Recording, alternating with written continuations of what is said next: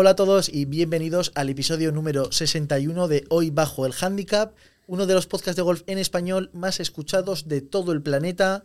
Estamos en el top 1 de Apple Podcast en España y aparecemos en la categoría general de deportes Spotify de vez en cuando. Así que de verdad, eh, muchísimas gracias por el apoyo que tiene el podcast. Lo escucháis un montón en plataformas de audio, en vídeo, en YouTube. Y de verdad, súper agradecido. Y mm, hablando de vídeo en YouTube, eh, soy Antonio Solans y tengo un canal de YouTube sobre golf. Y este es su podcast. Si no me sigues o estás descubriendo esto ahora mismo, pues ya sabes, tienes que ir a YouTube, Antonio Solans Golf, y suscribirte para no perderte todo el contenido que subo, que subo vídeo de golf nuevo todos los miércoles y todos los domingos. Aparte de podcast, este mismo podcast que se puede escuchar o ver en vídeo eh, que sale todos los viernes. Y los lunes, casi todos los lunes, tenemos una nueva entrega de la newsletter, que es un contenido extra para, algunos suscriptores. Así que de verdad, eh, muchas gracias a todos los que consumís mi contenido semanalmente. Bueno, hoy tenemos por delante un episodio que yo creo que va a ser chulo, va a ser bonito y va a ser eh, profundo porque tengo en el estudio, ha venido, ha venido a participar hoy Jorge González. ¿Qué tal? Buenas tardes. ¿Qué tal, Antonio? Buenas tardes. ¿Cómo estás? Jorge es mi entrenador, mi entrenador de golf. Así es. Y, bueno, eh, la gente del canal te conocen desde, desde el principio casi. Sí, sí, sí, desde los comienzos. Entonces eres una persona más del canal, todo el mundo te conoce, eh, eres, eres, eres mi profesor de referencia y también el de muchos de los que, de los que ven el canal. Sí, además incluso alguno me encontró también que me pregunta ahí por algún campo que me sorprende, que también, claro, al final yendo contigo, pues, lógicamente te, te, paran mucho a ti, y, eh, por ejemplo en verano, oh Jorge, si no te conozco, o sea que... te han llegado a pedir fotos eh, en campos fuera, de, fuera de Zaragoza, que está muy bien. Sí, sí, sí. Pues hemos estado hablando un poquito antes de empezar este podcast. Yo le he planteado a Jorge un tema y Jorge me ha dicho sí, pero no. Sí, pero con matices. Eso es. Así que ya lo voy a presentar directamente. Vale. Y es sobre, sobre si el alumno amateur debe hacer caso siempre a lo que dice su profesor. La respuesta es que sí. Exactamente. Hay que desarrollarlo. Eso es. Claro, y lo que Jorge me ha dicho es que lo que yo estaba planteando para mi persona. Lo estabas eh, planteando con una generalidad.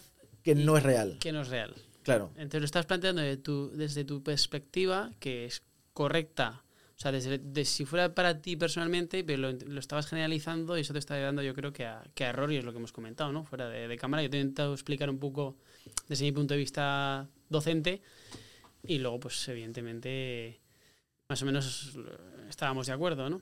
Al final, bueno, dime si quieres preguntar o... No, no, sí, sí, sí, sí es lo que estás diciendo. Al final, claro, yo, yo pienso, yo te hago caso siempre en todo lo que me dices. Claro pero hay una situación en la que es verdad que hemos salido en algún vídeo que no llegamos a discutir, pero, pero intercambiamos eh, opiniones. El día que nos vean discutir van a, van a, alucinar. sí, eso es verdad. Pero, bueno. pero al final, eh, yo intento hacer siempre lo que tú me dices que tengo que hacer. Sí.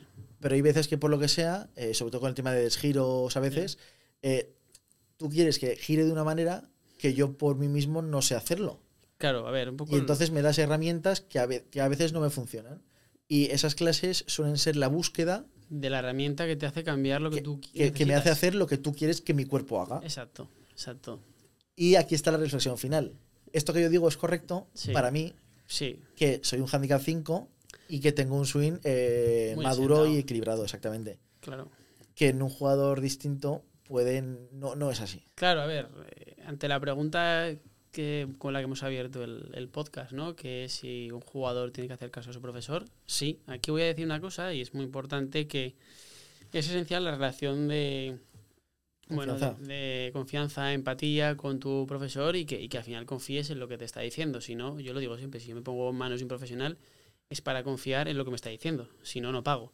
Yo siempre digo una frase que yo hago caso al que pago, porque también eh, pasa en muchos deportes, pasa en el golf también profesores hay tantos como jugadores, ¿vale? Cada uno de este yo hago esto, yo hago lo otro, vale, sí, pero hay gente que se dedica a ello, por tanto, normalmente, como cuando vas al médico, yo voy al médico a que me diagnostique o me cure algo, entonces le pregunto al médico, no le pregunto a mi amigo, aunque mi amigo pueda tener conocimiento, si lo pueda leer, ¿vale? Entonces, cuando existe esa relación de confianza entre alumno y profesor, eh, yo soy muy partidario, y así se lo hago saber a todos mis alumnos, de que tenemos que ser críticos constructivos con el profesor y con la clase, es decir, yo siempre iba muy mal que me impongan el artículo 33 en las correcciones. Y conforme me fui haciendo más mayor, peor. Cuando me decían, no, sube por aquí, no, perdona. Subo por aquí, ¿por qué? ¿Qué buscas con esto? ¿Hacia dónde vamos? ¿Y qué cambios vamos a hacer? Entonces, es una máxima que sigo con todos mis alumnos, que yo no impongo los cambios. O sea, yo les digo que tienen que cambiar esto porque vamos hacia esto con este objetivo. Entonces, ahí entra el problema de, de, para mí, el factor más importante que todos sabemos este deporte, que es la cabeza, la confianza, la mente, el golf al final a medida que uno avanza, es consciente que el 80% es cabeza y el 20% cerebro, y que, y que, lo acompañas un poco con la técnica, pero que es determinante, ¿no? Entonces, claro, eh, para mí cuando lo estoy cambiando algo a alguien, me cuido muy mucho de cómo lo hago. Si tengo un handicap experimentado, que no tiene que ser un handicap bajo, al final, jugador experimentado es el que lleva años jugando, ya sabe lo que es el golf, sabe a lo que viene, sabe la dificultad que conlleva jugar bien, o sea, percibir que tú juegas bien. No tienes que ser un handicap bajo medio, disfrutar jugando no sufrir en un campo de golf. Todos cuando empezamos sufrimos, ¿vale? Pero al final es complicado. Luego, evidentemente, ahora pues se intenta facilitar poco a poco, pero bueno, al final los comienzos son duros. Entonces, claro, para mí un jugador experimentado tiene que haber pasado una serie de años, da igual el handicap que tenga, entonces cuando tú le impones o le impones, le, le comentas un cambio, él asume que con ese cambio va a mejorar en el medio plazo, que, el que al principio es traumático porque es, es, complicado. Es complicado, no te sale. No te sale. Todos los cambios son complicados. Exacto, todos los cambios son muy complicados es. y más cuando tu cuerpo hace algo. Eh, yo ahora me estoy haciendo un cambio a mí mismo que me noto hace una cosa exageradísima y cuando me grabo me sale perfecto. Claro, si al final tengo una serie de vicios adquiridos o, o patrones motores hechos durante muchos años que cambiarme son complicados. Entonces, un juego experimentado, que es lo que te pasa a ti, al final, lo único que hay que hacer a un handicap bajo, entonces te pongo de ejemplo, es, vale, esta persona es un handicap que juega muy bien, hay que explicarle, porque no le voy a decir que haga esto sin explicárselo, que claro, va a yo, mejorar y que va a tener claro, resultados en el medio plazo. Yo siempre lo digo, que el primer paso para hacer, desde que hemos empezado sí. a dar clases, sí. eh, eh, el primer paso siempre ha sido antes de hacer cualquier cosa, explicártelo. Me lo has explicado y me has tenido que convencer claro, de que es, el cambio es el, es el que hay que hacer. Pero yo no te hago a ti algo que no me haría para mí mismo. O sea, yo no hago caso a nadie en nada que no me, en, en pádel me pasa. Yo en pádel, si a mí no me explica el entrenador que llevo el por qué, yo no lo cambio. Y aparte, pues a ver, también pues toda la suerte de tener conocimientos de la parte física, de tal, del deporte. Digo, a mí no me digas que haga esto, pero explícamelo. Yo lo hago, pero me lo explicas. ¿Y con qué sí, objetivo? Sí. Entonces, claro, eso estamos hablando de handicap o de jugadores experimentados y cuando es un handicap bajo hay que ser más delicado con el cambio que le haces porque además normalmente tendrá un nivel de que estará muy enviciado y para cambiarlo será más difícil. Lo que decías tú de yo quiero que te estires mejor cuando pegues después de la bola y te lo digo de una manera, no te sale, te digo de 10 diferentes hasta que te sale, llegamos a un punto de acuerdo, un punto común donde tú notas un ligero cambio y yo veo que veo lo que quiero ver.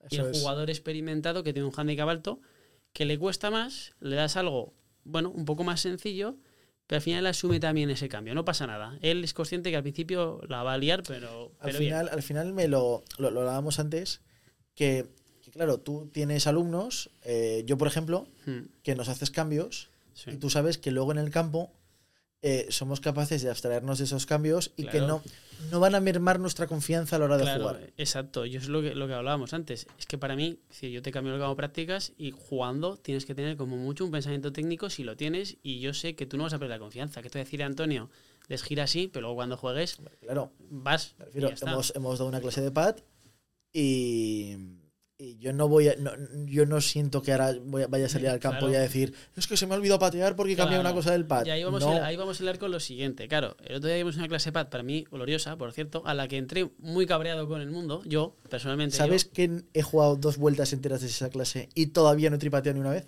Pues me alegra que me lo digas porque ¿Eh? entré, muy, entré muy cabreado de esa clase, tú lo sabes, eh, cabreado, a ver, no contigo, sino no, con, sí, con sí. el mundo, porque al final, claro, hablábamos, hablamos todos los días y me decías, Jorge, juego bien, pero he hecho seis tripateos. Y yo, pues hasta aquí has llegado, o sea, ya vale. Al patin green y a un handicap muy bajo le cambié grip, postura, alineación, gesto, concepto, lo, lo puse en manos cambiadas.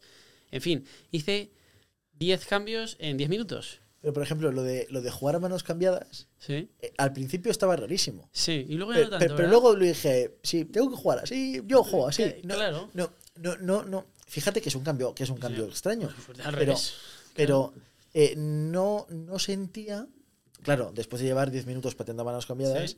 que si fuera, que si saliera a jugar al campo fuera a hacerme muchos más pads. Claro, pero ahí entra tu cabeza, tu confianza. Sales al campo y sabes a lo que vas, que es jugar y no pierdes la confianza en que eres un buen jugador y que la técnica que tienes la tienes asentada y estás mejorando sobre lo que hay. El problema es que, vamos con lo siguiente, cuando nos encontramos jugadores, que es lo que hay que ser más delicado, jugadores que o que empiezan, llevan poco tiempo jugando y ya tienen una mejora bastante rápida, exponencial, porque al final, claro, a ver, la edad media de la gente que está empezando ahora a jugar es menor. Eh, yo, por ejemplo, tengo mucho alumno joven, mucho alumno que empieza de cero y en el año y medio, dos, pues están en handicap, bueno, se me ha dado en handicap 13, incluso 10, eh, menos. Sí, sí. Claro, el problema de No, no hay que olvidar que esos jugadores siguen siendo gente que está empezando a jugar para, al golf. para mí son gente que principiante. Sí, sí. Buen nivel, pero para mí es muy principiante en lo que es experiencia. Porque lleva un año jugando, dos años jugando. ¿Qué ocurre? A un jugador con poca experiencia te dice, es que estoy haciendo esto, que lo está haciendo bien, pero me pasa algo que yo que sé, que la estoy cerrando con el pad, por ejemplo. Y vas y le cambias un detalle, que es como que apoye el palo. Y esto, bueno, alguien el que lo vea, que apoye el palo de distinta manera. y de repente se ve y de incapaz de, repente se ve patear. incapaz, dice, es que no sé patear y se me ha olvidado. Ya. Claro, eh, eso dentro de dos años, mm, ese jugador, eso no le pasará. Ya.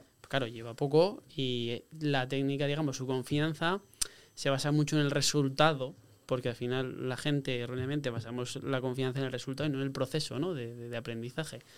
Así que bueno, eso, es- eso era un poco la, la, la discusión o lo que estábamos hablando antes de, antes de entrar a, a grabar. Voy a, hacer, voy a hacer un inciso que al final eh, siempre hablamos, y yo a veces me soy culpable de esto, siempre hablamos de, los, de las bajadas eh, meteóricas de handicap, Sí, pero, sí, pero siempre coinciden dos cosas. Que son gente joven, sí, que ha jugado mucho, muy rápido, sí. que ha dado clases normalmente, Muchas. muchas, muy rápido también, Sí, y que aún encima, que esta es, esta es, esto es lo más importante que quiero decir, que van muy largos sí, bueno, de forma, de forma natural. claro, o sea, eso es por descontado. De forma natural, porque Claro. se lo digo a la gente porque habrá mucha gente que esté escuchando esto Sí, que a lo mejor llevan uno, seis, dos o cuatro años jugando al golf, sí, que digan, ostras, yo he dado clases, estoy jugando, Sí. estoy mejorando, sí, pero, pero sigo en handicap 22, 26, sí, 19, no bajo handicap 12 o 13 como han hecho Claro. algunos en un año. claro. Eh, Es que Pero- la distancia, eh, es- quiero decir, el handicap también es proporcional a la distancia. Cuanto, Eso más, es- cuanto tú pegas más, pegas palos más cortos y acabas bajando handicap, llegas en regulación. eso es lo que quería, lo que quería hacerle ver, ver a la gente, Sí, sí, sí. que al final lo de, lo de estas bajadas meteóricas siempre coinciden esas tres, cuatro cosas Sí, sí. sí. eh, y, y siempre coinciden, no hay, no hay, no hay excepción. no hay excepción. Yo, las, las casos que he tenido míos personales con alumnos, los cinco o seis casos, bueno, fue unos casos con unos niños, pues claro, tenían 15 años, iban jugando 3 años, nos pilló la pandemia, no sé qué, pues claro, tenían handicap 48 y no habían jugado y estaban haciendo 90 golpes, pues está claro que, que, que iban a bajar. Pues bueno, les podía haber bajado por apreciación, al final no les bajé porque querían que jugasen torneos y se acostumbrasen a bajar ellos, cosa que bueno, eso es para otro que, y que tema. bajar el handicap es divertido. Sí, en, estos, en estos torneos, eh, también Jorge al final es profesor de, de los lagos del club. Yo soy yo trabajo en el club de golf. Sí, Que tú me avisas. claro, yo te avisé, sí, tú sí, tú sí. antes, antes de que llegue- vaya a llegar un jugador que me haga Sí, 55 yo puntos te- estable fuera en un torneo, me es. dices, Antonio, este Es- jugador los va a hacer. los va a hacer. Y, y efectivamente Claro, hace. por eso nos sorprende. Entonces, pues, es. porque si no es una cosa que al final, joder, se mira cuando haces un resultado tan, cuando- tan bajo, lo tienes que mirar, no va a ser que haya pasado algo, que puede ser incluso que sea un error, pero bueno, normalmente en estos casos, y luego los otros que eran adultos, claro, ninguno pasaba, los otros estaban pegando el primer día a 140 metros solos con el hierro 7 o 150, Sí, sí. claro, pues son gente, pues bueno, que le pegaba fuerte y natural. Entonces, bueno, eso era un poco lo que, lo que estábamos hablando. Yo creo que hay que hacer caso al profesor. Yo remarco que tenemos que tener confianza. Si confías en un profesor, confiar en una metodología. También hay gente eh, que, bueno, a ver, yo no digo que no haya que cambiar de profesor, ¿vale? Pero al final sí. Pero si tú estás con un profesor y quieres cambiar, no sé, el desgiro, confía en esa metodología de ese profesor porque para eso te has puesto en sus manos y, y marca los plazos, ve si tienes mejora. Bueno, no sé. También voy a decir yo una cosa. Si uno lleva eh, tres años con el mismo profesor eh, y no se ve mejorando, Bueno, eh, claro. y siente que el profesor una semana le dice una cosa y a la semana siguiente le dice otra, sin tú notar que estás haciendo algo distinto, en ese momento pierdes la confianza y yo ahí recomiendo cambiar de profesor. Claro, al final la confianza es todo. Exactamente. Entonces, la persona que te está enseñando tienes que ver que tiene un hilo conductor, tienes que ver que, bueno, que te hace cambios para tu progresión. El otro día, eh, una persona que quiero mucho, es un buen alumno, eh, que juega muy bien, que encima ha ganado grandes torneos ya, llevando poco tiempo, torneos de nivel, además, torneos donde, bueno, donde hay más presión de la habitual, estaba empeñado en pegar más fuerte y se estaba estuzando el gran swing que tiene y lo más constante que es. Y le tuve que decir, oye, no, que no, que no, que por ahí no va a ser. O sea, tú vas a ir por ahí, yo no te voy a dejar ir por ahí, porque al final no lo puedes hacer, además por limitaciones. Entonces, físicas incluso. Y luego me daba la razón. Entonces, claro, a mí me gusta esa, esa relación de que la persona le puedas decir, oye, que tú puedes que esto yo te lo explico, se haría así, pero si lo haces así te vas a lesionar. Y como la persona confía en ti, pues al final sigue el camino. Porque no nos olvidemos que es clave la confianza con el profesor, seguir una línea y el tiempo. El tiempo en golf eh, es un factor importante. Es un factor importante a tener en cuenta y necesitamos X años, X años para sentar. Eh, entonces, y luego, pues clase, pues, pues clase por mí hay que dar siempre pero en función de la etapa en la que te encuentres madurativa en el golf, se enfoca de una manera o se enfoca de otra. Eso es lo que puedo aportar. Sí, eh, la verdad es que es, así y es, y es muy interesante. Y luego, hablando de las clases, mm. las mejoras, los entrenamientos y los cambios de profesor, yo, yo a veces pienso, claro, yo, yo, yo animo a todo el mundo a que cuando el profesor le haga cambios, que intente que, que les expliquen el porqué. Ah, bueno. Es que, les expliquen el porqué. Sí, sí. Y me pongo, me pongo en. Me pongo cuando yo estaba en la escuela infantil del club, hmm. que ahora no se hace así, pero antes se hacía así, que yo había, había, hubo cursos en los que tenía varios profesores. Hmm. Esos cursos nunca fueron buenos. Sí, pero no porque los profesores, los profesores eran, todos buenos. Exactamente. Pero al, final, cada maestrillo tiene su librillo, como suele decir el, el, dicho, y es que es así. O sea, yo te puedo decir, Antonio, tienes que girar buscando una extensión de no sé qué y otra persona te puede buscar lo mismo, pero te lo dice con una frase completamente diferente y tú piensas que, que dice lo contrario y en realidad te están diciendo lo mismo o parecido. Entonces, bueno, eh, a eso lo de las, lo de las metodologías. Pero, y ahora también eh, lo pienso, eh, pienso porque se me puede dar la circunstancia, en concreto, me gustaría grabar una colaboración con Daniel Parrón. Me gustaría grabar una colaboración con Alejandro de la Herrería que me escribió el otro día. Eh, tengo claro, hay, hay, hay, mucho profesor de golf, mucho profesional que, que, sigue el canal. Sí, sí, sí. Y, y, Grandes profesionales. Y que, y que, les gustaría, y que les gustaría participar. Y yo siempre digo, claro, con, con, estos profesionales, que su actividad principal es, es enseñar, o en Internet se dedican a enseñar, ¿qué tipo de contenido puedo grabar con ellos? Y he pensado en grabar, en que me den una clase de golf. Bueno, pues sí, ¿por qué no? Claro que sí. Pero, y lo veo ahora con mis conocimientos. Sí. Y, yo sé, por ejemplo, que el, hecho de dar una clase de una de, que no sea tuya, yo sé que no va a afectar, que no va a afectar a mi golf. No, ni va a afectar a tu golf. Me dará, me dará una opinión eh, que, que, podré, me podrá gustar más o menos, pero creo que puede ser interesante. Pero que no creo que me vaya a afectar lo mal que me pudo afectar cuando estaba en la escuela infantil, que sabía mucho menos, pero ahora digo, claro, lo que me va a decir es que al final lo voy a entender yo. Claro. Y, y estoy seguro de que no va a ser distinto a lo que tú me dices todos los días. No, no, lo normal es que tenga una línea, más con esas personas que has nombrado, más que tenga una línea eh, muy similar. Entonces no, no, te va a afectar. Aparte, tú tienes la suerte eh, que, claro, mm, tienes experiencia, juegas, das clase y encima, pues por otros proyectos, y estas cosas que hemos estado, tu contenido teórico del deporte es amplio. O sea, al final sabes. Sí. Sabes, yo te he explicado, hemos, sabes, lo hemos comentado muchas veces entonces, claro, mm, bueno, te puede venir bien. A mí me Yo creo que puede ser interesante y curioso. Sí, sí, sí, sí, sí. Creo que puede ser divertido. Sí, sí, claro que sí. Luego es cuando me, me, me, dicen cosas que a mí no me gustan. Y les dirás que no te gustan. Y les diré que no me gustan. Claro. Y me dirán, pero que tengo razón. Y yo, ya sé que tienes razón, pero explícame de otra manera. Exacto. Y entonces discutiré con ellos. Entonces discutirás con ellos y la gente dirá que discutes con los profesores. sí, sí. Pero, eso creo que puede ser, creo que puede ser un contenido divertido. Sí. Y, y ahora quiero hablar de otro, de otro asunto, y es por ejemplo de. Claro, em, no es mi caso todavía. Hmm. Yo, soy, yo siempre digo que soy muy malo jugando al golf, que no lo soy, pero no dejo de ser un handicap 4-5, que entrena poco, que cuando sale al campo hace vueltas muy buenas, pero también hace alguna vuelta muy mala. Eh, que tengo que mejorar mucho algunos aspectos de mi juego y, que, y que el swing tienes, hay que seguir trabajándolo. Pero, joder, estamos rodeados ahora mismo, eh, por lo menos en Aragón, tenemos un par de jugadores del, del Alps Tour, tenemos otros aspirantes, eh, tenemos, eh, por lo menos en los lagos ahora tenemos un par de jugadores Handicap Plus que juegan todos los días. joder, estamos, no sé si será igual en todos los clubes, en, en todos los clubes, en todas las comunidades, pero yo estoy viendo que el nivel está mejorando. Sí, el nivel está subiendo. El nivel está subiendo. Y, y claro, estos jugadores que ahora mismo eh, hacen menos golpes, fácil que cualquiera de los, cualquier profesor casi que puedan encontrar, eh, ¿en quién van a confiar estos alumnos? Eh, Bueno, al final eso es un error. Eso es un error de concepto que tiene la gente, eso que preguntas, porque, a ver, al final yo, por ejemplo, me dedico a enseñar, aunque juegue. Eso que esté ahora estoy jugando más, pero bueno, yo al final mi tiempo estoy todo el día dando clase.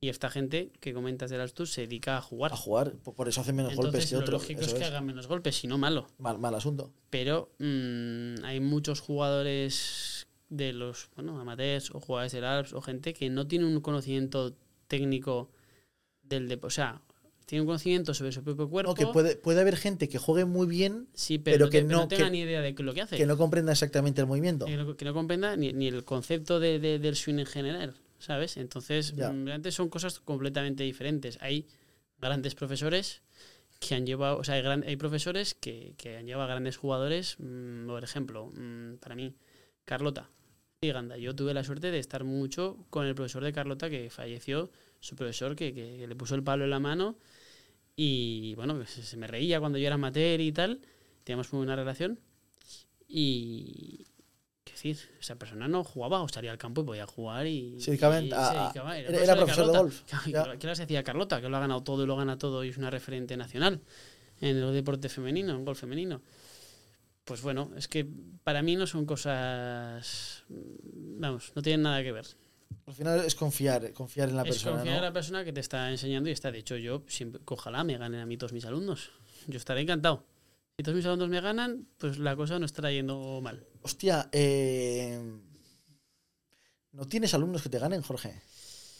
Buah, de momento no. De momento no. No tienes alumnos De, que te momen- de ganen, ¿eh? momento no. Pero bueno, ojalá. eh, eh, ver. ahí unos cuantos que están en proceso. Yo si te pillo en una vuelta Bueno, si eh, día, regular y yo juego más o menos bien, me pues puedes te ganar. puedo ganar. Sí, sí, sí. Pero tampoco es que tengamos mucho tiempo, ninguno de los dos para jugar mucho, o sea que. Ostras, tengo, tengo que entrenar más, ¿eh? Ya, ya. Tengo que entrenar más. Tampoco ninguno de los dos. Si jugáramos con algún otro Javi, igual nos hace un roto o alguno por ahí de los, ver, que, ya. de los que juegan todos los días, eso sí que. Es que, es que es- es jugar todos los días, qué importante es. Claro, pero yo ahora no tengo tiempo Qué para jugar todos los días. es. Yo voy voy a contar una cosa aquí que, joder, que, que en mi club, en los lagos, Hmm. el nivel también está mejorando. Sí, sí. Porque hay mucha gente que juega, que juega muy bien, que está jugando mucho Todos los días. y entrenando mucho.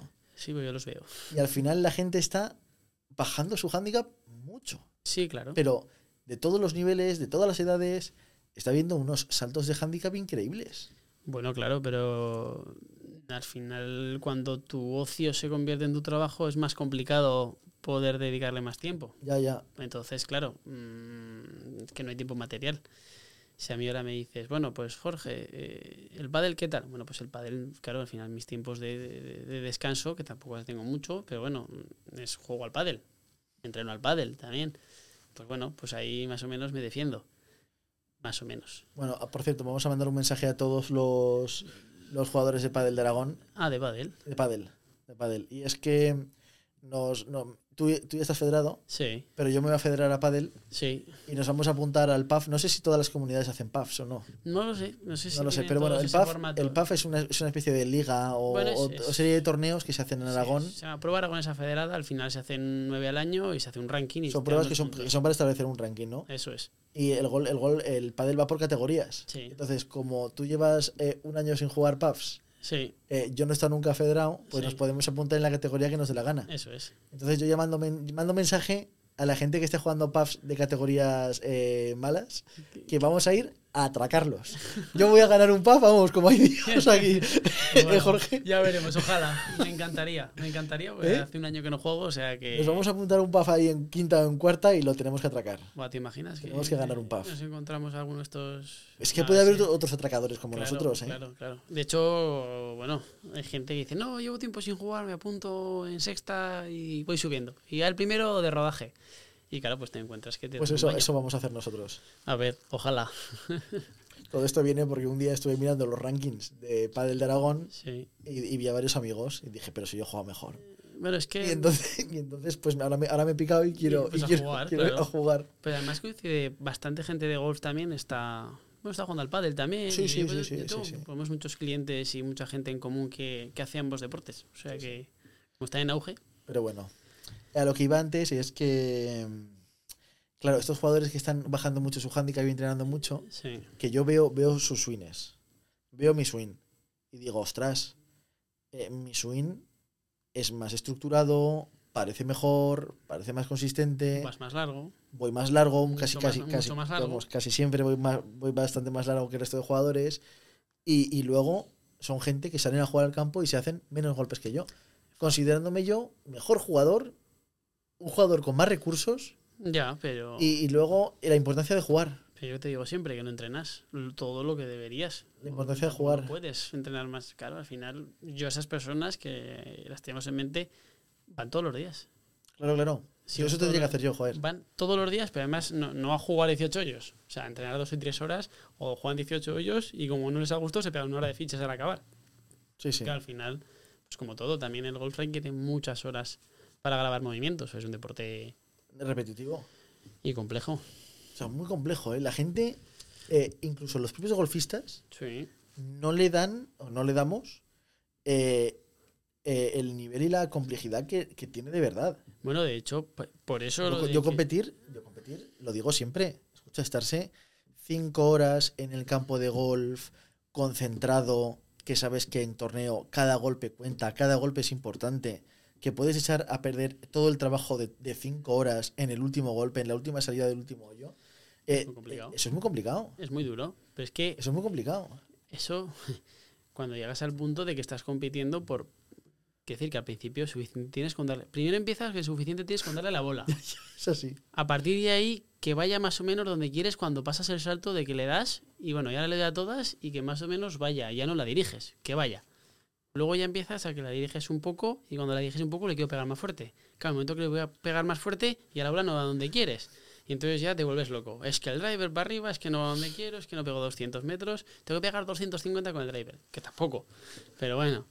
Eh, y luego una vez que enderezas todo eso, ya empiezas con lo siguiente, que es la travesía del desierto de handicap 8 o 7 a 0 o menos. O sea, de 7 para abajo. Escucha, de 7 a 2, eso Eh, es una de- travesía de al siete- desierto. De 7 a ¿eh? 2 es travesía. De 2 o 1 para abajo, pues bueno, de 2 para abajo todos... Bueno, ya hay más, más homogéneo y depende más de otras cosas, pero de la cabeza mucho, Sí. en, eh, gran parte, pero de 7 a 2 es una travesía también, porque ahí son pocos golpes, cualquier cosa te suma un doble bogue que a la vuelta la destroza. Y luego que hay mucha diferencia de nivel entre un handicap 8 y un handicap 2. Sí, la cuestión es que el golfista es un animal inconformista por naturaleza. Eso- eso es verdad. Nunca nos conformamos.